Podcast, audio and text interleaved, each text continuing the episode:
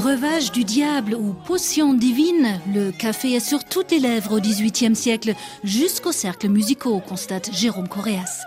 Le claveciniste et son ensemble baroque, les Paladins, sont à l'origine du projet Café Liberta, qui révèle entre autres une facette cachée de l'un des plus célèbres compositeurs allemands. On associe tellement Bach à quelque chose de sérieux, de religieux, très euh, compassé, structuré, très savant.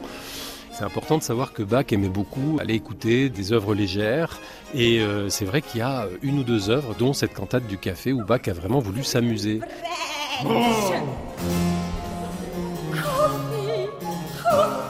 Ce n'est pas un hasard s'il a choisi ce thème du café.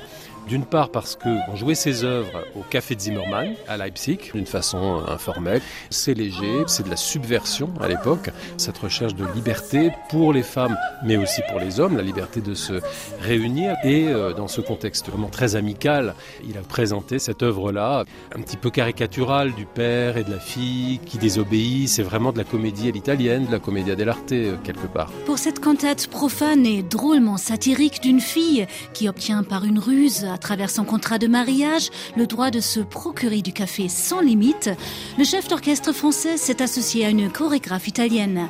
Ambra Senator traduit l'esprit rebelle et émancipé par des mouvements souples et sensuels, laissant les corps des danseurs s'exprimer le plus librement possible. Après, on pourrait aller plus loin dans la lecture de la liberté du café, du fait que dans l'histoire, les lieux même où on consomme du café amènent à des excès peut-être de liberté par rapport au pouvoir constitué, parce que c'est des lieux où les idées s'échangent.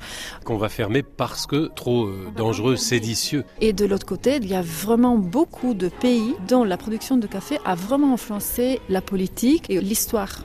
Et aussi, il y a des pays dont le commerce du café dépassait en importance financière celui du pétrole, dont le développement des infrastructures, de la notion de coopérative, de syndicats était très lié exactement à la production et au commerce du café. Signe de richesse ou emblème d'une exploitation pas toujours équitable, boisson interdite aux musulmans et aux chrétiens, puis autorisée par un émir et un pape, le café s'impose une fois pour toutes au siècle des Lumières. Voltaire en consomme jusqu'à 12 tasses par jour, Paris ouvre plus de 2000 cafés et la productivité créatrice, augmentée par la capacité du café à stimuler l'essence, coule à flot.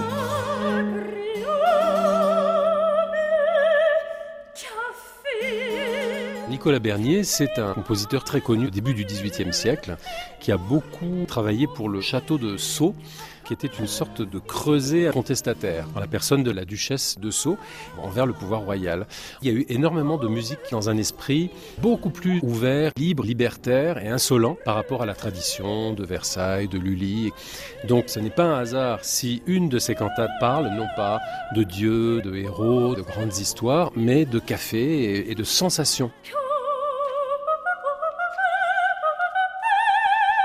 Ça peut aller jusqu'à l'extase ou, comme dans cet air à boire du début du XVIIIe siècle, être servi avec humour. du chocolat, je n'en veux jamais boire.